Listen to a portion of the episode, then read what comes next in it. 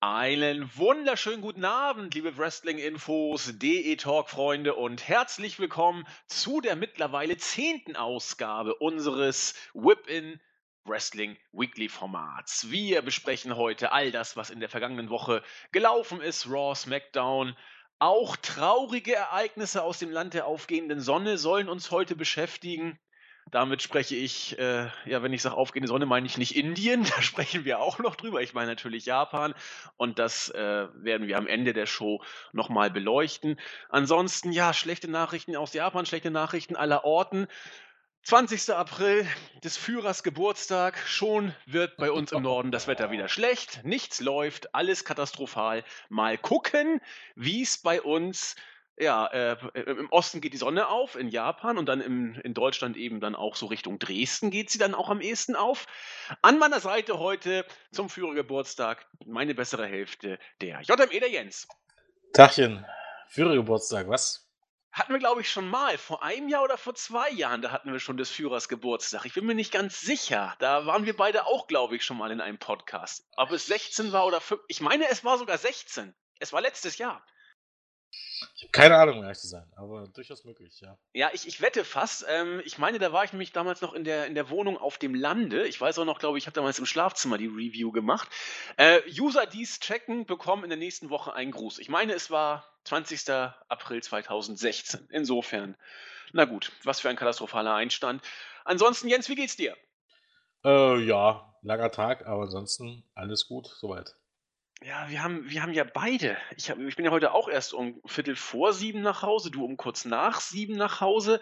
Es ist hart, aber nichts ist härter als die äh, dieswöchige Wrestling-Woche, will ich mal sagen. Da gehen ja sogar irgendwelche Ringe kaputt. Das erste Mal seit einigen Jahren, ich glaube seit 2011, ich habe es jetzt nicht nachgeguckt, ist mal wieder ein Ring kaputt gegangen. Ansonsten kann mittlerweile jeder offensichtlich bei SmackDown Number One Contender werden, aber ich glaube, wir sollten der Chronologie ähm, die Ehre geben und bei Raw mit unserem Rückblick beginnen. Und naja, irgendwie so richtig viel war eigentlich gar nicht. Strowman wird immer noch als, als äh, Monster dargestellt. Die Publikumsreaktionen, er war im Opening-Segment von Raw wieder dabei, sind immer noch so, dass er äh, sag ich mal, der einzige Star neben Reigns derzeit im Raw-Roster ist, aber er ist nicht so in Richtung Top-Babyface von den Reaktionen diese Woche gewesen, wie ich es mir fast schon gedacht hätte, dass so eine Art Kontra-Push kommt. Aber ansonsten, ja, verwaltet man das mit Strowman so ein bisschen vor sich hin. Was meinst du, Jens? Äh, Im Rahmen dessen, was man aus Strowman rausholen kann, wohl alles soweit in Ordnung, vielleicht besser als man denkt. Äh, man pusht auch jemanden wirklich bis zum bis zum bitteren Ende in Anführungszeichen. Trotzdem, glaube ich, ist Strowman im Raw-Roster jemand, der spaltet, wie es bei SmackDown ein Kanadier ist, der auf Inder so ein bisschen rüberkommt, auch wenn er indische Wurzeln hat. Was sagst du denn im Moment zu Braun Strowmans Darstellung bzw. Entwicklung? Ist er der Monster Heel oder vielleicht doch lieber nicht? Ich glaube, ob jetzt das Monster Heel ist, sei jetzt erstmal dahingestellt, weil ich glaube, da wirklich noch von Heal zu sprechen, wenn er die Hälfte der Zeit bejubelt wird, ist immer so eine Frage. Ähm, ja, ich meine, ich glaube, eigentlich kann es da kaum zwei Meinungen geben. Ähm, Braun Strowman ist äh, der beste Beweis, dass äh, einzig und alleine gutes Booking ne, und äh, eine gewisse Präsenz und eine gewisse Glaubwürdigkeit äh, dich beim Publikum overbringt. Und äh, gibt es andere Leute, ne, die im, im Raw-Roster herumrennen, die das auch nach fast drei Jahren mittlerweile äh, weiter der ganzen Sache hinterherhängen. Ne? Denn man muss ganz ehrlich sagen, Braun Strowman ist mit weniger Mitteln und als am Ende muss man ja doch sagen, doch ein wesentlich schlechterer Wrestler, deutlich mehr over als Roman Reigns. Ähm, auch wenn die mittlerweile ja die mehr umhergeht, dass Reigns der am, am meist umjubelte Wrestler bei WWE ist. Das ist ja so ein bisschen der neueste Trend oder der meist polarisierendste, sagt man ja mittlerweile. Ne? Genau, genau, das ist das Zauberwort. Jubeln, genau. dann buhen sie und dann sie stehen alle auf, wenn er in die Halle kommt. Weiß nicht, ich sehe da irgendwie immer ein bisschen was anderes. Ich weiß nicht, wann das liegt. Also, gerade vor einem halben Jahr, wenn man dran denkt, dann war es noch meistens so, dass eben die Hälfte der Leute auf den Händen gesessen hatten, wenn Reigns rauskam. Das ist so ein bisschen das neue Ding, auch so ein bisschen, glaube ich, so unterbewusste äh, Manipulation, um ganz ehrlich zu sein. Ne? Denn die gleiche Schiene zu fahren wie bei John Cena. Von wegen, äh, ne, ähm, Let's go Cena, Cena sucks Ähm, da hat es ja dann ganz gut geklappt, zu sagen, naja, egal, er zieht Reaktionen und damit ist alles richtig gemacht. Das versucht man jetzt auf Reigns zu übertragen, was meiner Meinung nach ein bisschen falsch ist, weil diese Reaktion, die Cena, Cena zieht, zieht Reigns nicht. Das ist schlichtweg eine Lüge, wer das behauptet. Und bei Braun Strowman hingegen, ne, man will ihn als Ziel pushen, aber in der Tatsache, dass er eben beispielsweise gegen Leute wie The Big Show oder die Leute gegen Roman Reigns, ist er im Grunde das größte Babyface. Und das ist relativ simpel. Braun Strowman kann nicht viel. Und der ist immer noch kein guter Wrestler. Er ist sogar vielleicht einer der schlechtesten im Roster. Aber es reicht vollkommen zu, ähm, dem nicht viel sagen zu lassen, den Leute auseinanderziehen zu lassen und ihn einfach jede Woche gewinnen zu lassen. Und niemand regt sich darüber auf, interessanterweise, dass Braun Strowman einen Monster-Push bekommt und dass er jedes Mal gewinnen darf. Also die mehr von, von wegen Roman Reigns wird ausgebucht, nur weil er alles gewinnen darf und weil er der Mann von Vince McMahon ist. Ich halte das für, äh, ich das für ein Märchen. Das Problem ist einfach, ähm, sie mögen ihn halt einfach nicht. Aus welchem Grund auch immer. Ne? Und Braun Strowman, äh, den zu mögen, haben sie offensichtlich kein Problem. Und manchmal ist die Erklärung so einfach. Und von daher macht man mit Strowman alles richtig. Wie gesagt, ich bin mir sicher, das hat eine äh, gewisse ähm, Halbwertszeit. Also auf den einfachen Grund, du kannst nicht jede Woche irgendwie, Strowman kann nicht jede Woche einen Krankenwagen aufwärmen oder, oder einen Ring zum Einsturz bringen. Das geht eine gewisse Zeit gut, aber auf lange Sicht wirst du einfach merken, dass Strowman viel zu limitiert ist. Ne? Also ja, da wollte ich kurz mal. Top Guy wird es nicht reichen. Wenn Glück ist, wird er eben sowas wie der zweite Big Show. Und dann soll es schon gut laufen. Ich meine, wenn er sich so lange hält, was aufgrund des Alters, glaube ich, schwer möglich ist, aber wenn er sich, keine Ahnung, zehn Jahre hält auf dem Level wie The Big Show, also so heißen immer wieder mal in die Main Event Szene, dann reicht das vollkommen zu. Weil ich sagen muss, ich glaube, Big Show hat dann durchaus noch mal ein bisschen mehr performerisches und schauspielerisches Talent als Braun Strowman, aber in die Richtung wird es gehen, denke ich mal. Ja, ich denke, wenn, wenn Strowman irgendwo, gut, das ist jetzt auch keine große Prognose, wenn er irgendwo zwischen äh, den Great Khali und Big Show von der Halbwertszeit liegt, dann dürfte das im Rahmen des Möglichen sein, was aber auch nicht schwer ist, weil Big Show ist das längste Beispiel und der Great Khali so ziemlich das kürzeste. Insofern ist das jetzt keine gewagte Mit Sache. Mit Great Khali möchte ich ihn jetzt auch nicht vergleichen. Nein, da, da, das ist jetzt schon, also von seiner Entwicklung her, das muss man glaube ich schon sagen, hat sich Strowman da schon, er ist immer noch kein guter Worker, natürlich nicht, aber er, he's improving, würde ich mal sagen. Das kann man glaube ich schon sagen, wenn auch auf ja, einem eher ja auch, überschaubaren ja Level. Man muss ja auch dazu sagen, was heißt verbessert. Er muss ja nicht viel machen. Ähm, was macht er schon groß? Ne? Er läuft in die Ringecke, verteilt Schläge und, und die Gegner zählen für ihn. Es ist ja jetzt nicht so, dass der ähm, sagen könnte, der baut irgendwie ein Match großartig auf oder so, sondern es ist eigentlich äh, der Typ, der, wenn man jetzt übertrieben sagt, der im Ring steht und, und die Gegner laufen dagegen und, und pumpen für ihn. Mehr ist ja nicht. Ne? Also, also gut, man kann sagen, was man will. Was ihn gut aussehen lässt, sind seine Gegner, fast ausschließlich. Und die Tatsache, dass WWE ihm eigentlich jeden großen Spot gibt, den es nur äh, ähm, ne, den es noch gibt in dem Sinne. Man macht alles in dem Sinne, um den Typen overzubringen. Braun Strowman selbst irgendwie was dafür kann und oder viel dafür tut, das kann man, glaube ich, wirklich nicht sagen. Wenn man beispielsweise mal sieht, wie äh, Strowman gegen Big Show hier vom zweiten Seil gehüpft ist. Ne? Äh, ja, ja. Aber da wollte ich noch mal vorhin ja. schon kurz einhaken. Glaubst du, dass ähm, Strowman letzten Endes äh, wie soll ich es am besten sagen, dass er diese Reaktion bekommt, weil er äh, vielleicht tatsächlich irgendetwas hat, was, was connected und weil er eben auch stark dargestellt wird, auf der einen Seite, oder weil er, sag ich mal, den Konterpart zu Reigns ist und alles, was sich auf Reigns als negative Energie fokussiert, bekommt Strowman als Reflex dann so ein bisschen positiv ab. Geht's eher in diese Richtung oder hat Strowman vielleicht auch Potenzial, wenn der Konterpart Reigns dann weg ist? Was meinst du? Ja, ne, man muss einfach so sehen, wie hat man den Strowman gebuckt gegen Roman Reigns? den die äh, viele Zuschauer im Publikum hassen, ähm, was also ein Gewinner ist. Ähm, von den TV-Bildschirmen äh, werden hingegen die Leute, die Roman Reigns lieben, Braun Strowman hassen, also zumindest die Frauen und Kinder, ne? Und ähm, sicherlich auch, auch alle anderen Fans, die werden gegen Strowman sein und für Reigns. Das ist also grundsätzlich eine Win-Win-Situation. Und ansonsten ähm, muss man halt abwarten. Ich glaube, Strowman ist ja jetzt nicht so, dass er jetzt furchtbar viel Persönlichkeit zeigt. Er ist einfach ein gro großer Typ, der jede Woche ähm, Geeks verprügelt, für die sich keine Sau interessiert, wo die Leute äh, dann äh, Thank you Strowman chanten, weil sie froh sind, dass die Geeks aus dem Ring sind, auf gut Deutsch, ne? Oder der gegen Leute verprügelt, äh, die das Publikum nicht mag, auch wenn die Babyfaces sind. Oder die eben so viele Spots wie mit den Krankenwagen oder ähm, jetzt in dieser Woche mit dem Ring zuständig sind. Weil äh, eigentlich ist das ein Selbstläufer, das Ganze. Also man, auf gut Deutsch, man, man mag sich nicht vorstellen, wenn sie so viel Energie um mal hinter einen anderen Wrestler, der wirklich talentiert ist, stecken würde, wo das hingeht. Ne?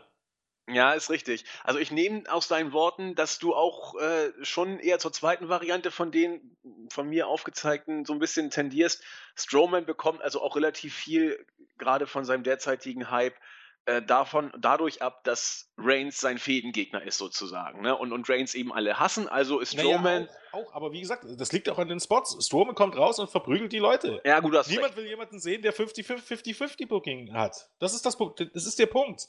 Strowman ist over, weil er kein 50-50-Guy ist, sondern weil er rausgeht und die Leute, den Leuten aufs Maul haut. Richtig. Ich glaube allerdings auch, da hatten wir, glaube ich, vor, vor zwei, drei Wochen oder drei, vier Wochen schon mal die Diskussion Strowman und sein Charisma. Ich bleibe dabei, dass der Junge irgendwas hat und bin mal gespannt, ob und äh, wie er sich halten wird, wenn die Fehde mit Reigns vorbei ist und er auch nicht mehr diese Hammer-Spots kriegt. Also ich meine, Krankenwagen umschmeißen, das passiert einmal, was ich, alle Jubeljahre und den Ring kannst du so schnell auch nicht mehr durchbrechen lassen. Diese Spots sind jetzt verbraucht. Und dann wird man gespannt, oder bin ich zumindest gespannt zu sehen, wie geht's mit unserem Brownie denn weiter, wenn diese Spots nicht mehr gebracht werden und Roman Reigns nicht mehr sein Fädengegner ist. Denn dass Roman Reigns die Fehde am Ende des Tages gewinnen wird, davon gehe ich mal aus. Äh, das Match wird, denke ich mal, Strowman irgendwie gewinnen, um dann gegen Lesnar beim Pay-Per-View zu verlieren. Das ist äh, kein Selbstläufer, aber ein nicht unwahrscheinliches Szenario. Und entscheidend wird dann ja sein, was passiert mit Strowman, wenn Lesnar mit ihm fertig ist. Das wird, glaube ich, dann die Frage sein oder der Zeitpunkt sein, wo ja, man auf Strowman achten muss. Ich glaube, ist relativ simpel wird das gehen. Äh, Strowman wird gegen Lesnar vermutlich verlieren, ne, irgendwie, und dann wird Roman Reigns noch seinen großen Gegner gegen Strowman bekommen. Und danach werden wir mal sehen, ob das mit diesem Push von Strowman weitergeht. Danach wird er wohl früher oder später vielleicht nicht unbedingt ganz 50-50, aber irgendwo in diese Region rutschen. Da wird man ganz schnell sehen, wie sich der Kerl wieder abkühlt. Ja, und das wenn er nicht mehr jede Woche diesen Spot kriegt, wenn er nicht mehr jede Woche rausgeht und jemand anders verprügelt und so dargestellt wurde, das ist eine Frage der Zeit, dann steht wieder das Talent im Vordergrund. Dann steht im Vordergrund, ob er Promos halten kann. Kann er nicht. Und dann steht im Vordergrund, ob er ähm, ja auf Dauer auch gut wresteln kann. Kann er, um ehrlich zu sein, auch nicht. Ne? Also, man hat jetzt hier die zwölf Minuten gegen Big Show, die hat man noch ordentlich gestaltet. Also, das hätte wesentlich langweiliger und schlimmer sein können. Aber ähm, das ist so in etwa, ja, ich glaube fast, Strowman tut sich vielleicht gegen, gegen Leute wie The Big Show, gegen große Leute ein bisschen leichter sogar als gegen kleinere Leute. Also, ich bin da immer noch sehr, sehr skeptisch weil es einfach auch die Erfahrung zeigt aus den letzten 10, 15 Jahren, was so mit diesen ganz großen Leuten passiert, was eben nicht passiert. Ja, gebe ich dir vollkommen recht. Also genau wie du sagtest, die, oder wie wir beide so ein bisschen gemutmaßt haben, was wirklich hinter Strowman steckt, wird sich zeigen, wenn Lesnar und Reigns mit ihm fertig sind, sozusagen. Und entweder er verkommt dann im 50-50-Sumpf, das, das spricht sehr, sehr, sehr viel für, das, da gebe ich dir recht. Oder er, er schafft es, wie auch immer, heiß zu bleiben, was eher unwahrscheinlich ist. Aber wir werden mal abwarten, was passiert. Jetzt ist es tatsächlich so, auch bei uns im Team oder auch bei uns im Board, Strowman ist zurzeit der letzte Schrei. Ne, den, den darf man cool finden, den darf man putzig finden. Strowman ist im Moment, also ihn, zu, ihn cool zu finden, ist im Moment voll im Trend. Aber wir wissen ja, was mit Trends passiert. Das kann auch schnell wieder vorbei sein. Also ich finde es eigentlich bezeichnend in dem Sinne, auch wenn du siehst, die anderen Leute, die man groß pushen will. Ne? Das Einzige, was ihn unterscheidet, abgesehen von Roman Reigns, wie gesagt, wo es meiner Meinung nach was mit, auch mit Sympathie zu tun hat, äh, was ihn von anderen Leuten wie Baron Corbin und so weiter und noch einen gewissen anderen Kerl bei SmackDown unterscheidet, warum er over ist, ist, wie gesagt, weil er eigentlich im Grunde immer gewinnt und weil er eigentlich bis auf das eine Match gegen Roman Reigns noch nie verloren hat. Ja, stimmt. Wer hätte es gedacht, dass jemand overkommt, der jedes Match gewinnt und jedes Match dominiert? Wer hätte es ja. für möglich gehalten, dass das im Wrestling funktioniert? Die WWE nicht. Die WWE sagt ja, nee. wir sind alle Superstars und jeder kann jeden jederzeit schlagen. Ne? Also ja, es genau. funktioniert eben doch nicht, wie wir immer wieder äh, andeuten. Ja, ansonsten war bei Raw nicht wirklich viel. Du hast ja schon gesagt, der, der, der geplatzte Ring sozusagen. Ich finde es immer wieder faszinierend, wie dieser Spot ja tatsächlich zu funktionieren scheint. Die Halle ist ja durchgedreht vor Begeisterung. Was für ein Effekt war das. Ich meine, ich finde es ja auch immer putzig. Mein Big Show jetzt mit mittlerweile Mitte 40 ist ja auch alles nicht so einfach für ihn, das Ding so zu nehmen. Ich habe ihn mir ein paar Mal angeguckt. Ordentlich ausgeführt, also gibt es gar nicht so viel zu mäkeln. Die haben sich schon bemüht. Das Match selber, naja, äh, auch bemüht. Äh, ein paar Upsets waren ja drin. Ja, also, man, muss, man muss schon sagen, der Superplex sah wie immer scheiße aus. Ach, ich weiß nicht. Den so scheiße war er doch nicht. Genau Ich habe ihn mir angeguckt. Der, also, der, guck dir bitte genau nochmal den Ansatz an. Wie die beiden dort 10 oder 15 Minuten draufhocken und sich in Position bringen Ja, und ja sich klar. aneinander festklammern, dass sie nicht vom Ring fallen. Das sah sowas von fake aus. Da kann man nicht von dem guten Superplex reden. nee, ich rede von der Ausführungsphase. So- ich habe irgendwie so- Angst so gehabt, dass er auf dem. Nacken bitte landet. ganz stillhalten, dass, dass Big Show alle, in aller Ruhe, also Big Show im Grunde, Soman hat sich festgehalten am Seil und Big Show ist von allein aufs oberste Seil geklettert, damit er den Suplex verpassen kann. Also Genau. sowas von, mehr Fake geht ja gar nicht. Natürlich, aber ich bin ja nur froh, dass sie sich nicht verletzt haben. Ja, das mag schon sein, aber ich glaube, Strowman hatte, ja, ich meine, kann alles dummer laufen, also von daher ja, eben. muss man sagen, das stimmt schon. Ja. Also das war so ein Move, wo ich dachte, wenn, wenn, wenn Big Show jetzt unglücklich auf den Nacken aufkommt, dann ist der Mann gewesen. Also Hauptsache, sie kommen heil an. Und so gesehen war es dann ja wieder eine, eine schöne Rolle vorwärts von Big Show. Strowman hat auch nicht viel äh, daneben bringen können. Es war jetzt kein überragend technisch toller äh, Superplex, aber meine Güte, sie haben sich nicht verletzt. Das ist doch schon mal viel wert. Das ist Und- mittlerweile der Maßstab. ja, das ist der Maßstab bei solchen nicht Klöpsen. Das muss Schön. man sagen. Nicht schlecht. Gut. Genau. Ja, ansonsten hat eben funktioniert. Was gab sonst? An, bei Raw war sonst nicht viel. Äh, eine putzige Jericho-Promo fand ich und ein Drifter, der mein persönlicher Liebling zu werden droht, wenn er so weitermacht. Wie kann man den nicht gut finden? Weil der Jetzt. scheiße ist. Ach so. Also, da- das ist im Grunde so ein Typ, der seine einzige Heat daraus zieht, wie Eva Marie, das scheiße ist. Aber richtig. Durch, durch und durch. Die, allein die Tatsache, dass, dass man den ins Main Roster geholt hat, unglaublich. Ja, und auch mit dem Gimmick auch noch. Der absolute Hammer. Also Ja. ich, ich fand das gut. Also Gerüchte besagen ja, äh, ich glaube, Melzer und Alvarez haben so ein bisschen gemutmaßt, dass nachdem äh, Jericho jetzt gegen Owens wieder verlieren wird, äh, er vielleicht noch bei Raw danach ein Match gegen den Drifter haben könnte, um ihn over zu bringen. Ich halte das für im Bereich des Wahrscheinlichen. Und dann geht Jericho wieder auf Tour mit seiner Band und der Drifter wird ein Number One Contender Match kriegen. Nein, kriegt er Du, ganz ehrlich, ganz ehrlich, äh, Bo Dallas hat wesentlich mehr Talent als, äh, als, äh, Elijah Elias Sam, Elias Hansen. Natürlich. Ganz klar. ja, und wo Bo Dallas gelandet ist und relativ schnell gelandet ist, wissen wir. Bo Dallas war tatsächlich, war eigentlich so scheiße, dass man tatsächlich oben war. Ja, das finde ich so kacke, dass man an Bodellis nicht festgehalten hat. Da hätte man was draus basteln können. Bitte? Glaub, äh, Bo Dallas wird man wohl auch bei der nächsten Entlassungswelle auf, auf, dem, äh, auf dem Zettel finden, die sicherlich dieses Jahr noch kommt, weil jetzt mal ganz ehrlich, warte mal. Bo Dallas, wann hatte der denn sein letztes Match? Und der ist doch nicht verletzt, oder? Nee, der ist nicht verletzt. Er war Warte in der mal. Battle Royale bei WrestleMania war er Na, drin. Er hat doch recht lange durchgehalten. Ach stimmt, dann war er, dann war er bei Monday Night Raw vorher, in der Battle Royale.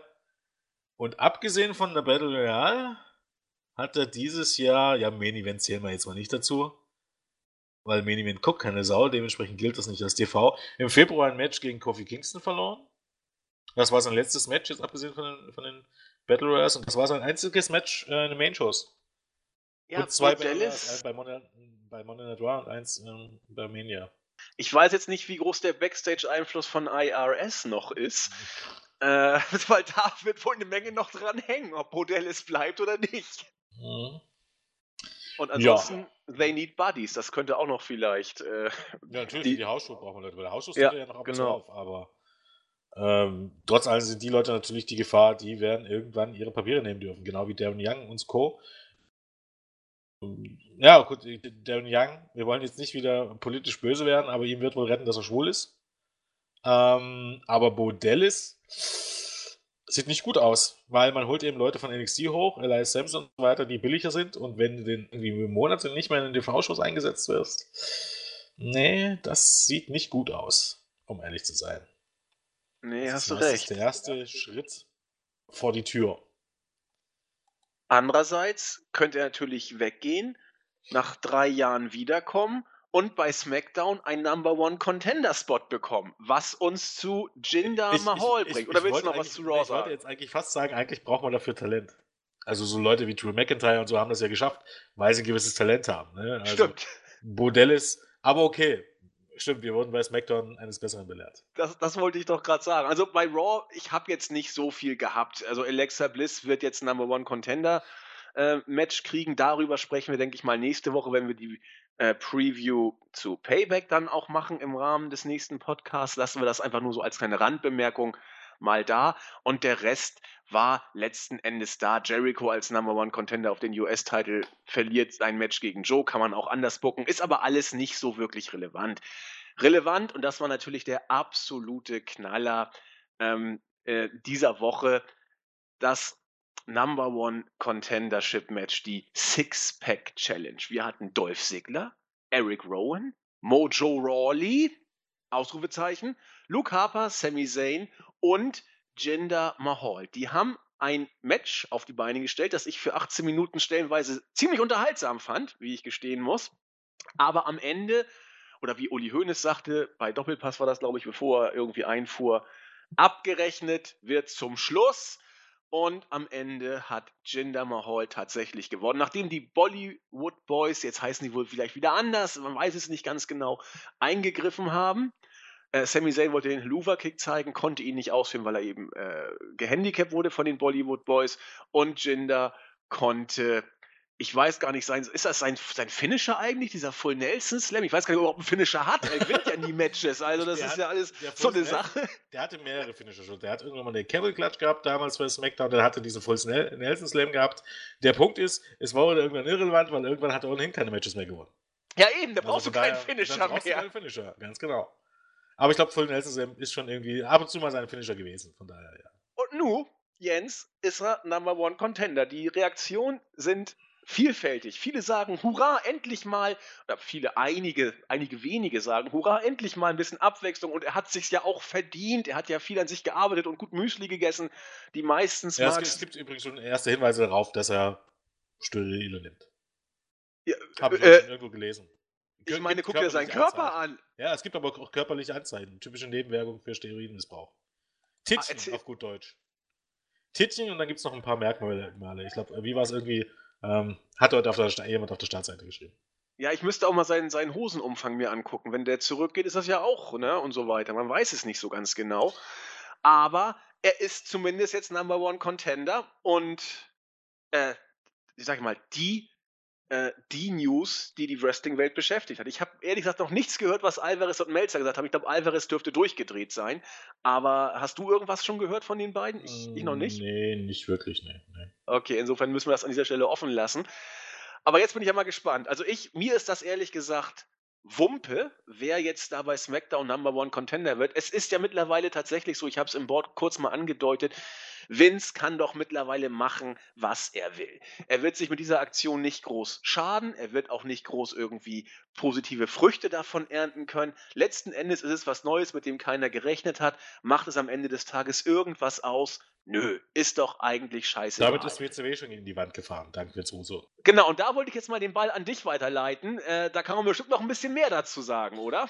Ähm, ja, jein, ja oder auch nein. Ich meine, wo fängt man hier an? Ne?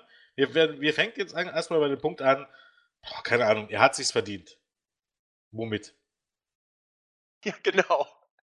Mag sein, dass er irgendwie Backstage äh, motiviert ist. Ne? Dass er Backstage motiviert ist und hart arbeitet, glaube ich ihm. Ne?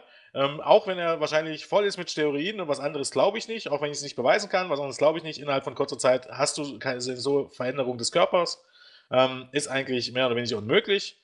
Zumal ich auch nicht weiß, wo jemand, der eigentlich Fulltime on the Road ist, dann auch tatsächlich immer die Zeit her, äh, hernehmen soll, um dann tatsächlich so auszusehen. Davon mal abgesehen. Okay, ne, auch dafür musst du natürlich hart trainieren, selbst mit Steroiden, um so auszusehen. Okay. Jetzt ist aber der Punkt, ähm, in der Arbeitswelt ist es einfach so, dass äh, er hat sich bemüht, ne, und äh, er arbeitet, äh, er arbeitet hart, schön und gut sind, ne. Am Ende zählt aber, ob du gut in deinem Job bist. Oder ja, und ist das nicht sonst sogar eine, eine Grundvoraussetzung, bei dem, was man macht, mit Engagement zu Werke zu gehen? Machen das nicht ja, alle anderen natürlich, auch? Natürlich. Aber ich meine, es gibt ja Sachen, ne, wenn jemand nicht gepusht wird, dass er, dass er sich hängen lässt oder irgendwie so, ne, ist, ist ja okay. Sich nicht aufgeben und weiter arbeiten, vollkommen okay. Ja, trotzdem kann man da nicht von verdient reden. Weil der Punkt einfach, wenn jeder, der draußen einen Job hat, ähm, kennt das, jeder, der im Moment studiert, in die Schule geht, ähm, weiß ich was nicht, wird es kennenlernen Äh, es gibt keinen Trostpreis für Leute, die sich stark bemühen. Ne? Da kriegst du vielleicht mal ein Intentional auf der Schulter, eine Beförderung kriegst du davon nicht. Denn der Punkt ist einfach, du musst gut in deinem Job sein. Und wenn du gut in deinem Job bist, ist es scheißegal, ob du nicht bemüht bist, solange du gute Arbeit machst. Und bessere Arbeit als die andere machst. Das heißt, okay, er ist bemüht, aber er hat bis jetzt noch überhaupt gar nichts gezeigt, weder ähm, promomäßig noch ausstrahlungsmäßig noch wrestlerisch. Okay, er hat jetzt nicht so furchtbar lange Matches immer bekommen, aber auch in kurzen Matches kannst du glänzen, auch in fünf Minuten könntest du glänzen. Er hat wirklich noch nichts gezeigt, weder bei seinem ersten Run, noch jetzt bei seinem zweiten Run und gleich gar nicht in den Indies, wo ihm einfach gar keine Sau gebuckt hat. Den Typen wollte einfach gar keiner. Was schon eine Leistung ist, wenn er von WWE entlassen wurde, um ehrlich zu sein. Ähm, also bleibt die Frage, womit hat er sich das jetzt genau verdient? Dadurch, dass er jetzt ein Dreivierteljahr wieder da ist und im Grunde nichts gemacht hat oder nichts machen durfte, damit nicht. Und verdient bedeutet für mich, wenn er wirklich gute Leistung gezeigt hätte oder wenn er wirklich Ober wäre, dann was, dann würde ich reden, er hat sich davon verdient. Nur da sein und sich bemühen reicht nicht. Du musst gut sein in dem, was du brauchst. Oder in dem, was du machst. Wenn du nicht gut bist, braucht mir niemand von verdient reden. Ähm, dann wäre der nächste Punkt, wie gesagt, wo fängt man an? Ähm, ähm, der Spruch von wegen Chinder Mahal ist Ober, äh, ist Ober und oder hat jetzt äh, super Heal Heat und ist Ober. Nein, ist er nicht. Woher nimmt ihr denn sowas? Wo und wann war Chinder Mahal denn Ober? Die, man konnte es lesen, schön am Mittwoch, äh, die Reaktionen in der Halle waren, die Leute haben gelacht. Die Leute haben gelacht und haben sich über die Tatsache lustig gemacht, dass Jinder Mahal das Match gewonnen hat. Das ist nicht Ober.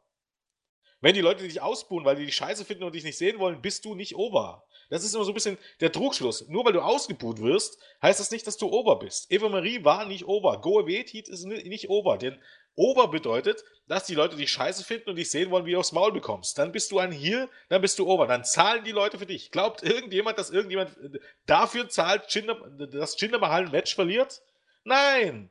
Die Leute nehmen ihn vielleicht zur Kenntnis, der stört die viele Leute vielleicht nicht. Der hat auch ein bisschen ein paar Fans, aber ich bin mir relativ sicher, es gibt keinen einzigen oder keinen einzigen übertragenen Sinne, vielleicht gibt es den einen oder die fünf unter den 10.000, die in der Halle sind bei, bei, bei ähm, äh, wie heißt der? Payback, äh, die für Jinder Mahal zahlen, aber ne, überspitzte äh, Formulierung, stilistische Übertreibung, wenn man so möchte. Es gibt keine Sau Geld aus, um Jinder Mahal zu sehen.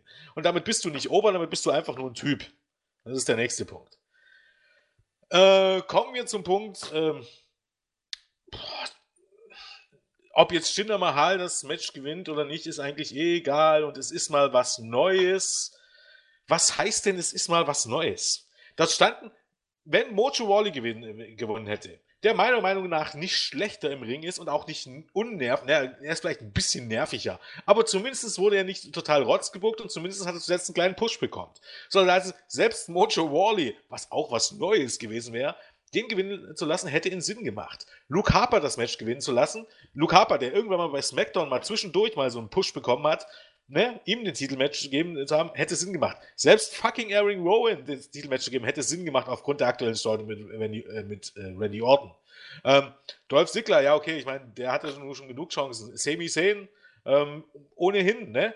Aber Ch fucking Jinder Mahal hatte, selbst von den Leuten, und das war schon die Geek-Parade, war Jinder Mahal der allerletzte, der hätte in diesem Match stehen dürfen. Denn Jinder Mahal hatte seinen letzten Sieg im September. Also, das ist wieder so eine Sache, wo du absolut nicht drüber nachdenken darfst. Wo du dich nicht fragen darfst, wer bookt diese Matches. Wenn du in der Storyline bleibst, in der Geschichte bleibst, wie, wie du das bei Filmen und Serien machen müsstest, würde, würde dir jetzt, müsste man sich nicht die Frage stellen, wer hat dieses Match gebuckt? Wer hat dieses Match gebuckt und was ist der Hintergedanke? Da haben sich also Shane McMahon und Daniel Bryan hintergesetzt und gesagt, hm, wir machen mal ein Normal Contender Match, aber da stecken wir nicht unsere besten Leute rein. Da lassen wir nämlich jetzt mal raus ähm, äh, AJ Styles, äh, Shinsuke Nakamura, da lassen wir raus, äh, wem hätten wir da noch? Ähm, ja, theoretisch Bray Wyatt, der ist mehr oder weniger raus, okay. Kevin Owens lassen wir raus. Die lassen wir jetzt einfach mal raus. Baron Corbin lassen wir raus. Ja, den kann man auch noch nennen, genau. Und dafür stecken wir einfach mal ein paar andere Geeks rein. Und zwar Geeks, die stellenweise überhaupt gar nichts gerissen haben.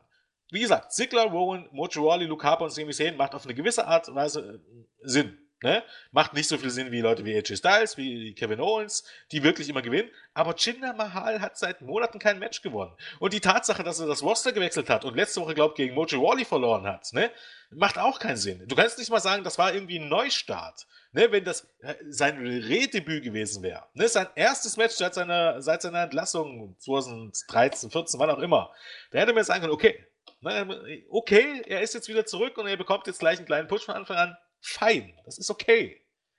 Ähm, wenn du ihn zwischendurch aus den Schoß nimmst, ne, hättest du ihn im Dezember aus den Schoß genommen, weil er bei Raw eh nichts gemacht hat. Diese Scheißfäde mit Enzo Amore und Piquet, die null Sinn machte und, und, und Rusev, Bullshit nimmst du ihn Ende Dezember aus den Shows, hältst ihn vier Monate raus, bringst ihn dann äh, bei einem Draft, äh, ähm, draftest du ihn zu SmackDown und gibst dort einen kleinen Push und bringst das nicht gleich beim PPV, sondern wartest zwei Monate und pusht ihn, wie du es früher bei JBL gemacht hast. Im Grunde haben sie es ja damals genauso gemacht. Ähm, du fast, lässt jemanden aus den Shows, gibst ihm Gimmick, gibst ihm einen Push, gibst ihm ein Titelmatch. Okay, aber doch nicht andersherum. Ich hatte ja heute eine Diskussion im Board, äh, äh, auch über dieses Thema, wo es darum ging, ja, der bekommt jetzt diese, diesen Spot, diesen Name Contender Match und das Titelmatch, um ihn als Mitkader zu etablieren. Alter, was ist das für ein Scheiß? Ich hatte auch im Board geschrieben, ich möchte nächstes Jahr gerne eine Oscar-Nominierung, dass ich mich als Schauspieler etablieren kann. Was ist denn das für eine Logik, Leute? Ich bekomme ich bekomme erst ein Titelmatch, damit ich dann als Mitkader angesehen werde. Ich bin nicht erst ein Mitkader und bekomme dann ein Titelmatch, dass ich auf die nächste Stufe komme.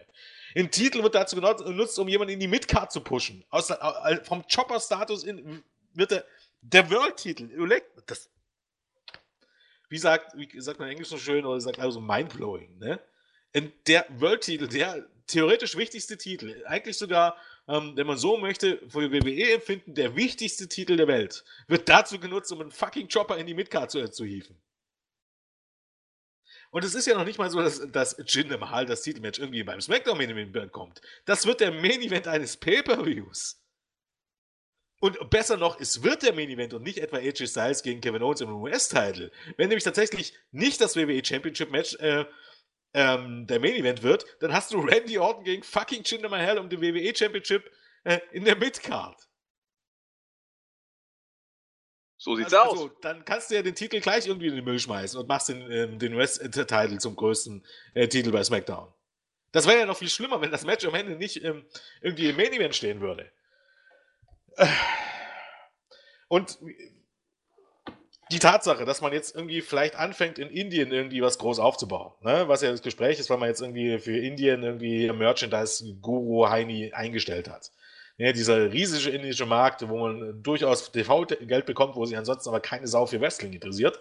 Ähm, dort möchten wir halt jetzt vorstoßen. Ne, nette Anekdote dabei, November 2015 ging das Network in Indien an den Start. Indien, ne, Land mit ähm, über eine Milliarde Einwohner und ähm, großer Markt, großer Markt, da geht es richtig voran. Ähm, als dann, ähm, also der Unterschied zwischen dem dritten Quartal 2015 und dem vierten Quartal 2015 bei den internationalen Network-Abonnenten war 30.000. Soll heißen, maximal, wenn man jetzt damit rechnet, vielleicht haben andere gekündigt, maximal hat man in einem Milliardenland wie Indien vielleicht 40 oder 50.000 äh, ähm, Network-Abonnenten. Äh, eher, muss man ja sagen, eher wahrscheinlich 30.000 in die Richtung. Das sind in etwa so viele wie Deutschland. Soll heißen, da weiß man, wie wichtig denn Indien wirklich ist. Selbst wenn das also der Gedankengang war. Wenn der Gedankengang war, wir brauchen einen Inder, den man unbedingt pushen wollte. Punkt Nummer eins. Die Fucker und die, die die Show schreiben, haben das letzte Woche nicht gewusst? Oder vor zwei Wochen oder vor drei Wochen? Oder kann mir mal jemand erklären, warum Mahal in den letzten Wochen immer noch jedes Match, immer noch wie ein Match gesquasht wurde? Gibt es dafür irgendwo einen driftigen Grund? Hat man das nicht gewusst, dass man das jetzt bringen wird, dass man einen Inder braucht? Oder ist man wirklich jetzt mit auf, auf dem Level, dass man eingesehen hat, den Fans ist es eh scheißegal? Ähm, und dann können wir eh bringen, was wir wollen und die Fans fressen es dann auch. Also die Fans beweisen ja jetzt in dem Sinne schon, aber zumindest ein Teil davon, dass es ihnen wirklich egal ist, dass sie sich hinnehmen und sagen, ja, das ist mal was Neues, das ist okay. Also auf gut Deutsch, die sagen, äh, fuck auf Logik. Fuck auf Logik, uns ist das eh egal. Na, dann hat er halt bis letzte Woche jede Woche gewonnen. Ähm, ähm, ich glaube, vor ähm, letzte Woche hat er noch bei, bei oder am Tag des, des, äh, des Drafts ähm, bei Raw hat er gegen Bala, äh, verloren in, in Squash-Match, am Tag danach gegen Mojo Rawley ein paar Minuten verloren. Das ist eine Woche später alles vollkommen egal, Hauptsache es ist irgendwas Neues. Ich meine, in dem Sinne können wir dann, oder zumindest kann ich dann auch aufhören, irgendwie Podcasts zu machen. Wenn sich das durchsetzt. Ich weiß, dass es nicht bei allen so ist, aber wenn sich das durchsetzt. Weil der Punkt einfach so ist, dann brauche ich mir auch den Mund nicht mehr fusselig reden. Dann gucke ich mir es weiterhin nicht an, ne, wie ich das ohnehin mittlerweile immer öfters mache oder meistens mache. Ähm, und dann hat sich das Thema erledigt. Ähm, das ist jetzt keine Drohung oder so, aber ich meine jetzt nur äh, sinngemäß. Dann brauchen wir im Grunde nicht mehr drüber reden, wie, wie Bullshit-mäßig das ist, wenn es den Leuten eh egal ist, ob es eigentlich Bullshit ist. Hauptsache, die sehen irgendwas Neues und ist irgendwie was, irgendwie was anderes, ne? Und am Ende ist es ja eh vollkommen egal, was passiert. Wenn ich so dran gehe, warum gucke ich den Scheiß überhaupt noch? Warum gucke ich es eh noch, wenn es egal ist, was war? Wenn ich mir keine Gedanken drüber mache, weil wenn, wenn, dann ist es halt diese Woche so und was letzte Woche war und nächste Woche war, ist doch eh vollkommen Wumpe. Auf gut Deutsch, ich gucke das Ganze noch ohne irgendwie drüber nachzudenken. Hauptsache es dudelt irgendwas im Fernsehen. Da kann ich mir aber auch das, das schöne Feuer anmachen, was irgendwie früher immer bei ähm, äh, Super RTL kam, kommen. Oder du, Andi, musst doch auch bestimmt Bob Ross noch kennen, oder? Bob Ross, Bob oder? Ross. Episch. Das ist Warte dann was- am Ende und unterhaltsamer als eine, eine Ausgabe Raw, ne? wenn man so drüber nachdenkt, wenn es eh egal ist, was ich in den drei Stunden sehe, wenn es nächste Woche wieder vergessen ist. Dann Was ist Bob lieber- Ross, Jens? Kennst du Bob Ross nicht? Der Typ, der malt? Mit seinem Afro. Was? Alter, wo wo lebst läuft das denn? Wo lebst du denn gerade in deinem Alter? Das ist ja unfassbar. Hast, Wo lief denn das? in, das lief über Jahrzehnte irgendwo hinten, meistens auf, auf ähm, ähm, dritten Programm. Ich bin mir rel- relativ sicher, äh, da draußen geht ein Raun durch das ähm, ähm, durch die Hörerschaft, weil viele ihn kennen werden. Google einfach mal. Bob Ross ist ein Das Typ, ich jetzt. Amerikaner gewesen. Der hat über, über Jahre im Fernsehen gemalt, äh, kitschige äh, Umgebungsbilder. Äh, das äh, kommt auch jetzt immer noch in der Nacht. Es gibt, es gibt tatsächlich äh, bei, ähm, bei Amazon Fire ähm, Stick hier TV gibt es tatsächlich eine App. Da kannst du alle Folgen Bob Ross gucken. Der Geil, malt der, der Bruder von sowas. Afro-Man. Und ja, und, und äh, das musst du einfach gucken. Ich weiß noch immer, früher, was heißt früher, ne, so um ähm, die Jahrtausendwende, wenn wir vom Party heimgekommen sind, weißt du, total fertig, konntest du dich früh um Fern, äh, früh, Sam äh, Samstag oder Sonntagmorgen früh vorm Fernseher setzen und es lief Pop Ross. Da konntest du ruhig so im halb angetrunken, halb schlafend äh, in den Tiefschlag sinken, in dem äh, Bob Ross, du Bob Ross geschaut hast, weil der hat dann halt immer so rumgemurmelt. Der kommentiert immer so. Geiler Das ist Scheiß. ein absoluter Kult. Hör ich muss zum ersten Mal. Mal gesehen haben. Na gut, manche vögeln die Nacht dann durch, manche gucken Bob Ross. Also jeder, jeder wie er mag, ne? Na, ich weiß, ich weiß ja nicht, ob du jede Nacht durchvögelst, aber lassen wir das mal hingestellt. Die Zeiten Ähm, sind ja The Joy vorbei. of Painting heißt das. Ganz genau. Vorbei. Erst dann recht musste. The Joy of Painting heißt das. Ich glaube, die läuft jetzt noch auf, auf Bayern Alpha oder so. Immer, Ja, immer spät nachts. Bayern, Bayern ist- läuft. ist- Also es ist im Grunde ganz ähnlich wie Domian oder irgendwas. Das ist Nachtprogramm. Was ist denn Domian? Alter, willst du mich denn verarschen? Was ist denn das? Das habe ich aber schon zum- zumindest. Also, Ich wette mit dir, wenn du jetzt bei uns in den VI-Chat gehst, äh, dann werden dir die, nicht nur die Alten, sondern die, die Jungen, die werden dir alle äh, fragen, ob, du, ob das jetzt dein Ernst ist. Du kennst Domian nicht. Der nein. Glatzköpfige äh, eigentlich über Jahre hinweg äh, ähm, eine Radiosendung hatte, so, so ein Kummertelefon, der, was im Fernsehen ausgestrahlt wurde. Du Nein. kennst die Wanne, die Wanne voll Matt nicht. Nein. Das darf ja wohl nicht wahr sein. In welchem Universum lebst du denn? Also, da muss man gar nicht viel Fernsehen gucken. Ich gucke auch nicht so furchtbar viel Fernsehen, aber kennst Domian nicht? Nein. Allen Ernstes, das ist ja unfassbar. 3600 Episoden hat der Das- gemacht. Der hat, der hat glaube ich, jetzt erst irgendwann aufgehört oder so. Der hat das Jahrzehnte gemacht. Das war absolutes Kultprogramm. Da haben dann auch stellenweise wirklich traurige Geschichten, aber auch die absoluten Freaks und Spinner angerufen. Zum Beispiel einer, der wurde nur geil, wenn er sich in eine äh, Badewanne voller Met gelegt hat. Geil. Und lauter, also wirklich von, von wirklich dramatischen Sachen, von, von ganz, ganz fürchterlichen Sachen, von, von Verbrechern, die dort angerufen haben oder Vergewaltigern, bis hin zu Todkranken, bis hin zu absoluten Freaks. Über Jahrzehnte hat er das gemacht. Wir schweifen ziemlich ab, oder? Aber ist egal. Alter, was, was geht mit dir? Er kennt Bob Ross und Domian nicht. Ich, gerade in deinem Alter müsste man das kennen. Also Ich in deinem Alter, von wegen, du bist in etwa so alt wie ich. Ich guck nur Ditsche. Das ist unfassbar. Er kennt, er kennt Domian und Bob Ross nicht. Ich komme nicht drüber weg. ja, sei stark. Äh, Nee, also Do Domian habe ich schon mal gehört zumindest. Aber ich glaube so bei uns im Teamchat auch nur. Ich weiß gar nicht, was die immer von mir wollten, als Ja, sie davon gesprochen Ich glaube, da haben wir drüber, sogar drüber geredet, als, als er aufgehört hat. Ich glaube, da war auch dann Böhmermann, glaube in der Sendung oder so. Das gibt's ja gar nicht. Nee, der, Also, der ging an mir Domian ist ja vorbei. wirklich eigentlich eine deutsche Medienkonstante. Das ist ja eigentlich eine Legende. Hm. Ja gut, ich, ich, ich lerne. Domian. Also, Ich kenne aber Hallo Spencer, das kennt ihr dafür nicht. Andi, Andi, was ist hier los? Kennst du Hallo Spencer, Jens? Ich, ich kenn, Fuck. natürlich kenne ich Hallo Spencer. Ich, hab, ich kann mich nicht mehr wirklich daran erinnern, aber ich kenne Hallo Spencer noch aus meinen Kindheitsjahren. Oder ja, Kindheitsjahren kann man sagen.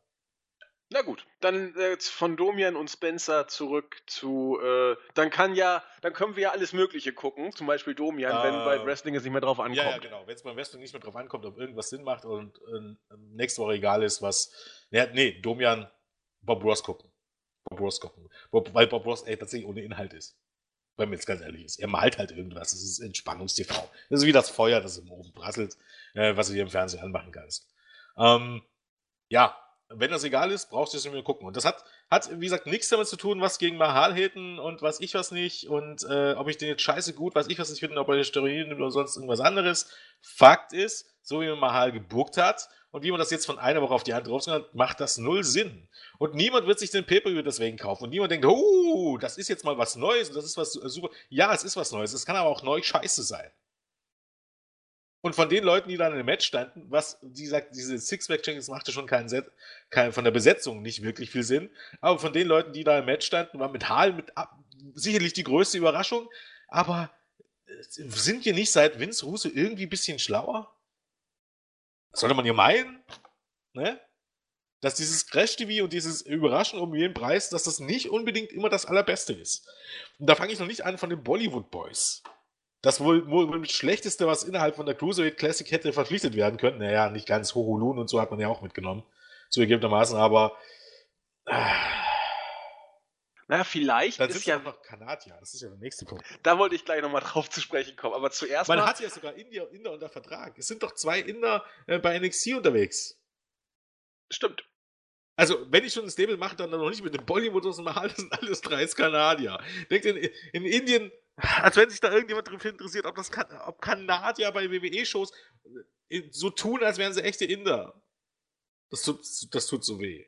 Vielleicht haben die ja indische Wurzeln. Also Mahal Ja, hat haben doch garantiert sie- indische ja, haben Wurzeln. ja wahrscheinlich indische Wurzeln. Das sind trotzdem mal keine Inder. Und wahrscheinlich waren die in ihrem Leben auch noch nicht in Indien und wahrscheinlich sprechen die auch kein Wort Indisch. Oder Hindu, was, die, was auch immer die sprechen. Wie heißt denn das? Hindu? Nee, Hindu war die Religion. Das ist eher eine Religion, ja. Keine Was- Ahnung, was was- die da sprechen. Was spricht man in Indien? Indisch. Indisch? Hätte ich jetzt mal so getippt. Oh, eins, oh 21 Sprachen. Oh. Hm. Und Jinder kann nur zwei. Hindi. Ich war gar nicht so schlecht. Amtssprache ist Hindi und Englisch. Also Das Englisch also, macht ja Sinn, die waren ja, Ja, kolonisiert. Genau. ja. Also Deu ähm, Indisch gibt es auf gut Deutsch nicht, wie ich das hier sehe. Es gibt sehr, sehr viele Sprachen, aber ähm, Amtssprachen Hindi und Englisch. Stell dir mal vor. Hm?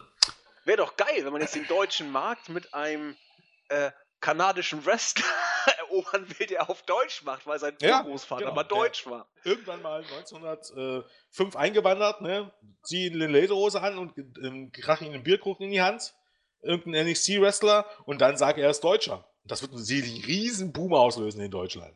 Da wird Also sich ich auch würd's gut finden. Interessieren. Ne, pf, äh, ja, du, du bist aber auch Wrestling-Fan, du bist ja auch gar nicht der Maßstab. Das stimmt. Wrestling-Fans, äh, die Leute, die das WWE Network in Indien haben, die brauchen nicht davon begeistern, dass es ein Inder bei SmackDown ist. Man muss ja neue Leute dazu gewinnen und will nicht nur die, nicht nur die halten, die man schon hat. Also von daher ist, glaube ich, ein Wrestling-Fan da nicht das, das, das, das Nein, ne, als wenn dann irgendwie in der Tagesschau hier kommen würde, ach, guck mal, bei WWE tut da jemand so, als wäre er Deutscher. Und Breaking Leute- News.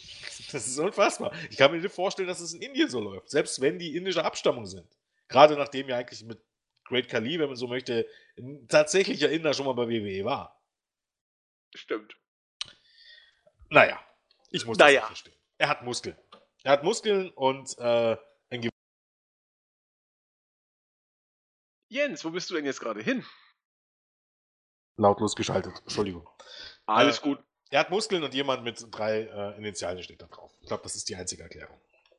Was aber auch, ähm, muss man sagen, man könnte es ja auch ein bisschen weiterspinnen. Ich will das jetzt nicht so weit ausholen, aber ähm, heißt ja immer, im Wrestling ist es ja eigentlich egal, ob du Steroide nimmst. Ähm, du schadest ja niemandem damit, außer dir selber, oder? Und ähm, du verschaffst dir ja keinen Vorteil. Ist irgendwie das Gegenbeweis jetzt gerade, oder?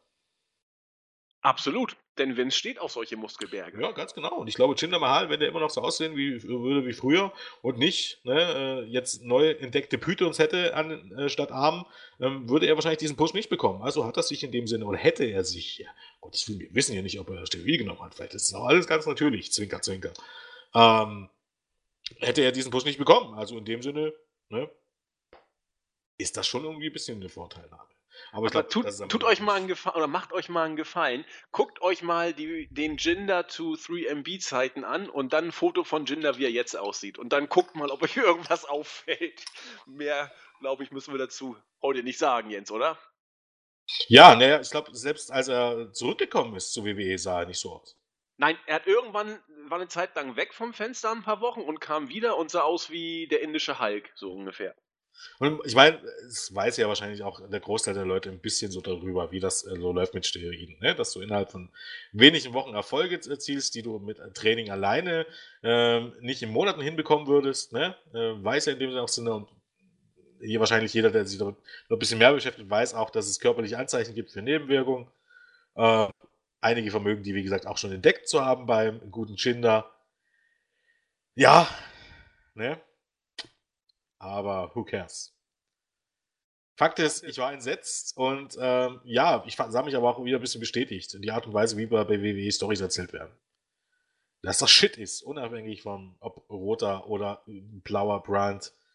Es ist immer oder eigentlich immer, immer meistens, meistens unter aller Sau.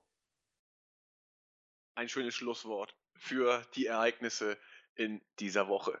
Ich glaube, es bleiben keine Fragen mehr offen und das Fazit, ähm, Jens ist semi-gehypt von Jinders Titelmatch. Und oh. ganz ehrlich, der Tag kommt. Ne? Es kommt der 21. Mai. Wir werden es so ungefähr 4.40 Uhr haben. Ich glaube nicht, dass ich mir das live angucke. Aber wenn ich es mir live angucke und wir haben es irgendwann 4.40 Uhr, vermutlich muss ich um 8 Uhr auf Arbeit sein, hab wahrscheinlich vorgeschlafen bis, bis 2 Uhr.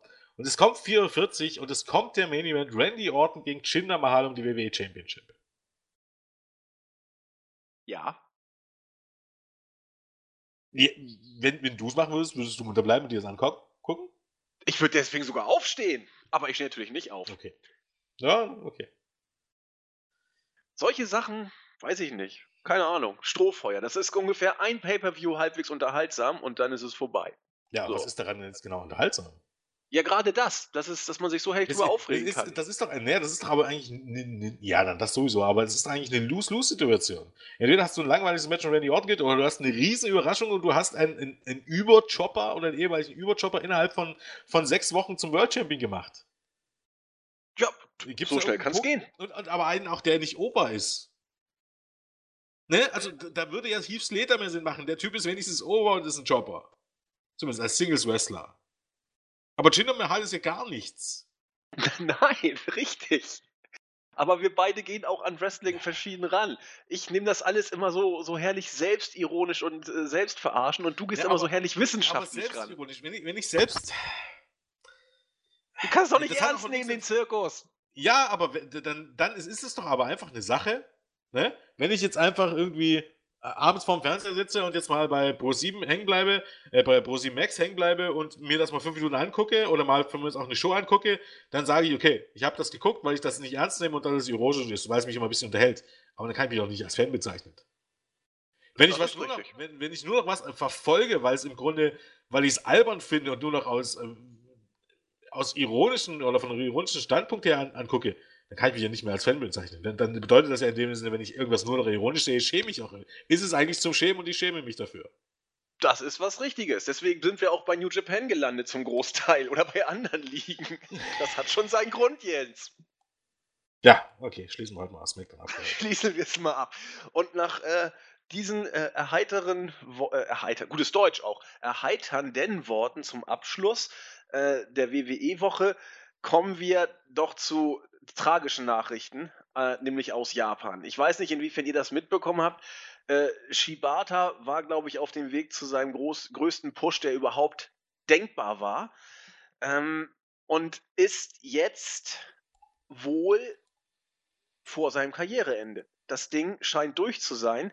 Äh, er hat nach einer üblen Aktion eine Gehirnerschütterung gehabt, war im Krankenhaus, konnte sich an nichts mehr erinnern. Mittlerweile kommt die Erinnerung wohl wieder, aber seine Karriere scheint vorbei zu sein. Ähnliches geht auch äh, in Richtung äh, Tamaoki Honma, der auch Anfang März schon äh, operiert wurde und äh, auch im Bereich der Wirbelsäule arge Probleme hat. Karriere mehr als fraglich. Und auch Akebono wird wohl auch kurz vor seinem Exitus sein, was die Wrestling-Karriere angeht. Also irgendwie in Japan läuft es ja zurzeit überhaupt nicht rund, Jens, oder? Ähm, ja, ob das jetzt immer nur am Japan hielt, ist ja, ne, ja. Ähm, bezeichnet ist eben halt, dass zumindest in Sachen von Honma und ähm, Honma war der eigentlich auch für seine Headbutts bekannt, aber das ist ein bisschen eine andere Situation. Ähm, ich glaube, es ist einfach auch eine Verkettung von unglücklichen Umständen. Also man kann jetzt irgendwie nicht sagen, dass es irgendwie eine zwangsläufige Folge von irgendwas ist. Ähm, also nicht vom generellen ähm, Stil in Japan, sondern eher einfach äh, irgendwie, salopp gesagt, shit happens, dass das auch alles ein bisschen auf einmal kommt. Also zur Erklärung, ähm, Katsuyori ähm, Shibata, ähm, ja, eigentlich einer, der schon lange, lange dabei ist, mittlerweile 37 Jahre alt, ähm, immer als großes Talent galt, dann mal eine Weile weggegangen ist, sich als ähm, auch tatsächlich ernstzunehmender MMA-Fighter ähm, versucht hat und ähm, auch erfolgreich war. Ähm, kam dann irgendwann wieder, hatte dann also, ähm, ja, ähm, war auch immer, oder es ist seit längerem schon ein bisschen, wie gesagt, in der Uppercard, ist sehr beliebt, ist jemand, der, ja, wie kann man sagen, so ein bisschen ähm, einige vergleichen ihn mehr oder weniger mit, dem, mit, mit ein Antonio, äh, Antoni Ioki, ähm, wahrscheinlich einer der größten Legenden in, in, Japan, vom Look auch ein bisschen, ist halt so ein bisschen no Bullshit-Wrestler, ne? hat eine gewisse Coolness äh, und ist eigentlich ein Haut drauf, ne? kein großes Klemmer oder irgendwas, sondern in den Ring gehen und äh, ja, im Grunde den Gegnern die Birne weichklopfen. Und dementsprechend war es natürlich auch immer ein sehr stiffes, ähm, sehr stiffes Stil, der gegangen ist. Eben halt auch ähm, ähm durchaus der Tatsache geschuldet, weil eben auch ähm, über einige Jahre ähm, MMA-Fighter war ähm, und da auch durchaus ein bisschen auf sich aufsatz gemacht haben, auch wenn er jetzt nicht super erfolgreich in dem Sinne war, aber ne, Tough Guy und so. Ne? Ähm, ja, und jetzt war es eigentlich so, wie gesagt, er hatte schon über die letzten Jahre immer wieder ähm, bärenstarke Matches beispielsweise gegen Ishii ähm, wirklich, wirklich harte Matches und äh, auch Five-Star-Matches. Und ähm, jetzt, ähm, Gott, vor wie vielen Wochen war das mittlerweile? Vor zwei Wochen, glaube ich, am Wochenende, oder? Uh, ähm, ja. Ich, ich meine glaub, auch, ja. Vor zwei Wochen oder zweieinhalb Wochen mittlerweile fast. Ähm, hatte er im, im äh, Main, Event, Main Event von Sakura Genesis, New Japan ähm, Big Show Pay-Per-View am 9. April war es also noch ähm, erst anderthalb Monate oder fast zwei Wochen. Ähm, ja, ein großes Match. Ähm, ein heiß erwartetes Match ging wieder fast 40 Minuten, war wieder ein herausragendes Match. Ähm, wieder ein Five-Star-Match, war sich auch, glaube ich, schon nach dem Gucken jene einig, dass Melzer das ziehen wird. Ähm, zu Recht.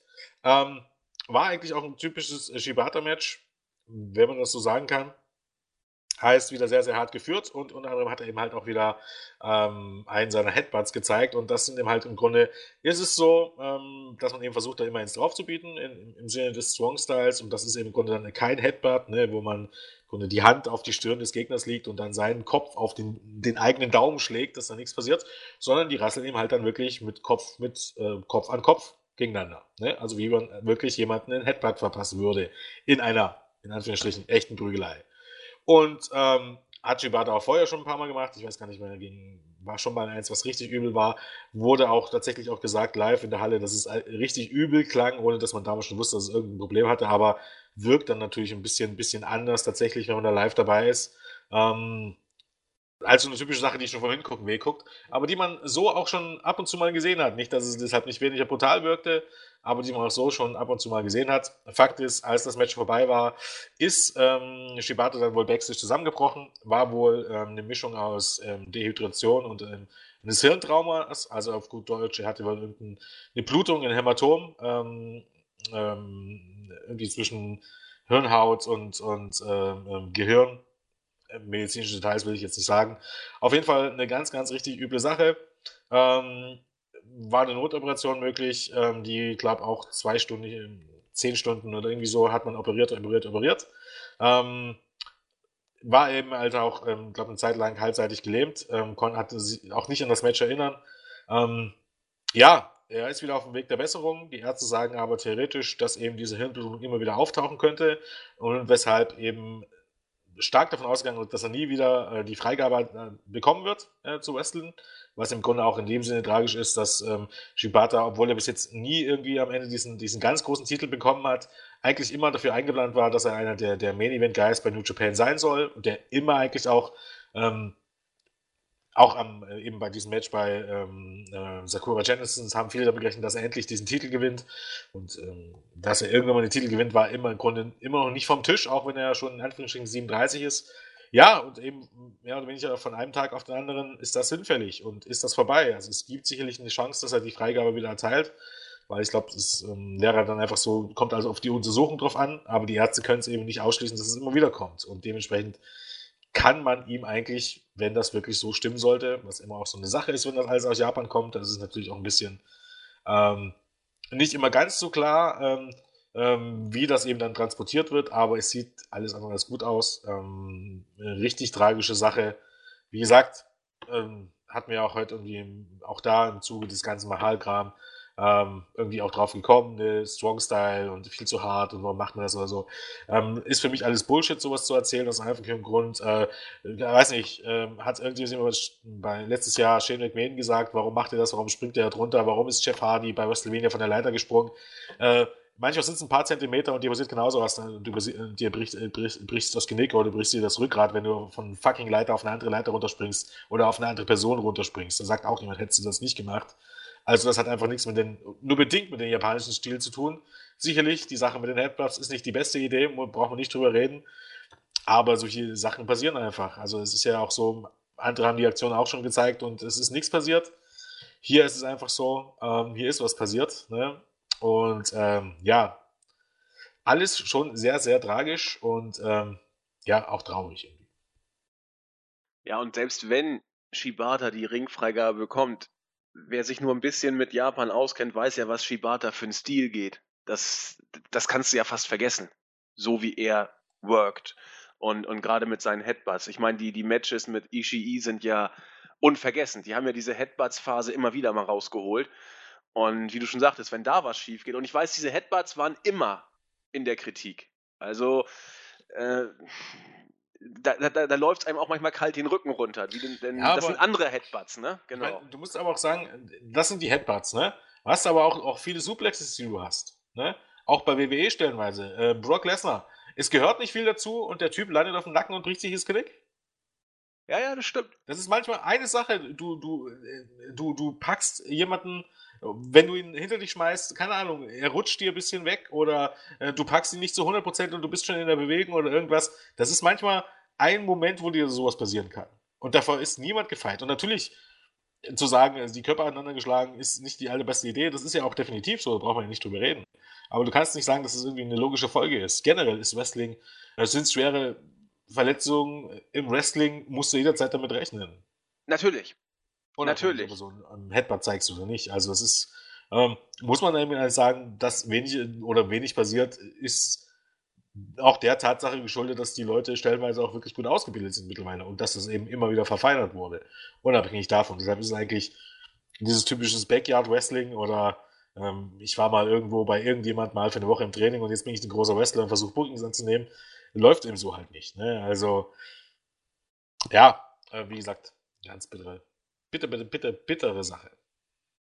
Ja, vor allen Dingen, nachdem er ja gerade äh, das G1 hat er gewonnen, meine ich, ne? Welch, was, was, was, nee, nicht das G1. Äh, Mensch, wie hieß denn dieses Tournament, was er da gewonnen hatte letztens? Gegen, gegen Bad Luck. Fale. New Japan, genau, das New Japan Cup Dingsbums hat er gewonnen. sicherlich. Also er war, er war wirklich, äh, das war ein Riesenpush für, für Shibata und schlimm. Nun wird es das wohl gewesen sein. Wollten wir hier einfach mal, mal durchleuchten. Wenn ihr was von ihm sehen wollt, äh, guckt euch das Match, das er mit Okada anhatte. Da, da hat Melzer fünf Sterne rausgehauen. Äh, guckt euch die Matches mit Ishii an. Das waren immer Schlachten. Das letzte war, meine ich, das letzte große bei Wrestle Kingdom letztes Jahr. Wrestle Kingdom 10 war das. Ne? Dieses Jahr war 11, letztes Jahr war 10. Da hatten sie, glaube ich, das dritte, drittletzte Match. Melzer hat, glaube ich, viereinhalb Sterne rausgehauen damals. Also, und einem von den beiden hat er auch schon mal fünf gegeben. Also da, da seht ihr, wie die zu Werke gehen. Das sieht manchmal recht unspektakulär aus, Shibata und Ishii, aber da äh, steckt Power hinter. Das ist. Äh, Ja, was ich wollte noch, äh, ja, also soll, sollte auf jeden Fall angucken, also es ist auf jeden Fall ähm, Blick wert. Noch zur Erwähnung, was wir vorhin erwähnt haben, ähm, Tomaki Honma, der hatte sich erst im März verletzt, ähm, Halswirbelsäule, ähm, Verletzung, auch bei dem ähnlich schlimm, wenn nicht gar noch schlimmer, also der lag, glaub, lange im Krankenhaus, auch der, die Karriere wohl ein für alle Mal vorbei bei einer verbotschten Aktion, und zwar im Grunde bei diesem, oder ähnlich wie Randy Ortons ähm, DDT da von dem Seil, ne? Häng, beziehungsweise hängen geblieben in dem Sinne und am Seil hängen geblieben, falsch mit dem Kopf aufgekommen, schwere Halswirbelsäulenverletzung. Das war's. Ich glaube, mehr oder weniger, das war zumindest auch so eine Weile so. Bin jetzt nicht auf dem ganz neuesten Stand, um ehrlich zu sein. Aber ähm, ja, natürlich dann auch zwangsläufig äh, Lähmung, ne? nicht klar. Lange konnte er ähm, weder Beine und Arme ähm, bewegen. Ähm, auch da ganz, ganz bitter. Dann hat es ein paar Tage später, als ähm, Shibata hat es dann auch noch Akebono erwischt, den vielleicht einige noch kennen, ähm, von seinem Match gegen Big Show bei WrestleMania. Vier Zahl einsetzen, ich weiß gar nicht mehr, was es war. War es 25 oder 24? Warte mal. ich nach. Ähm. Nee, kriege jetzt auf die Schnelle nicht gesehen. Ja, bei dem war es eben halt, der hat, glaube ich, Zellulitis am rechten Bein und hat dann äh, Infektion bekommen. Auch der musste im Krankenhaus ähm, eingeliefert werden. Auch, auch Akebono ist ein, in den USA ein sehr, sehr, sehr großer Star, äh, aufgrund seiner ähm, Vergangenheit als Sumo-Ringer. Ähm, ja, also Japan, ähm, muss man ganz ehrlich sagen, da gibt es jetzt im Moment sehr, sehr viele oder viele schlechte Nachrichten innerhalb von wenigen Wochen. Ähm, ist natürlich eine ganz bittere Angelegenheit. Und ähm, es soll auch niemand mit äh, kommen, ja, ja, in ja, Japan äh, wirken sie so hart oder so. Das sind in den meisten Fällen zumindest, äh, ja, ne? wie gesagt, ein Moment reicht da vollkommen zu.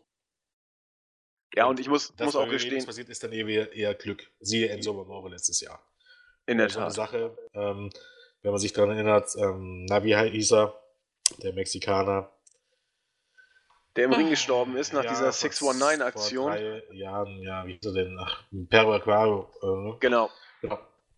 Ne, das hätte Enzo Amore genauso passieren können. Und dass es nicht passiert ist, ist, ist im Grunde reine, reines, reine Glückssache.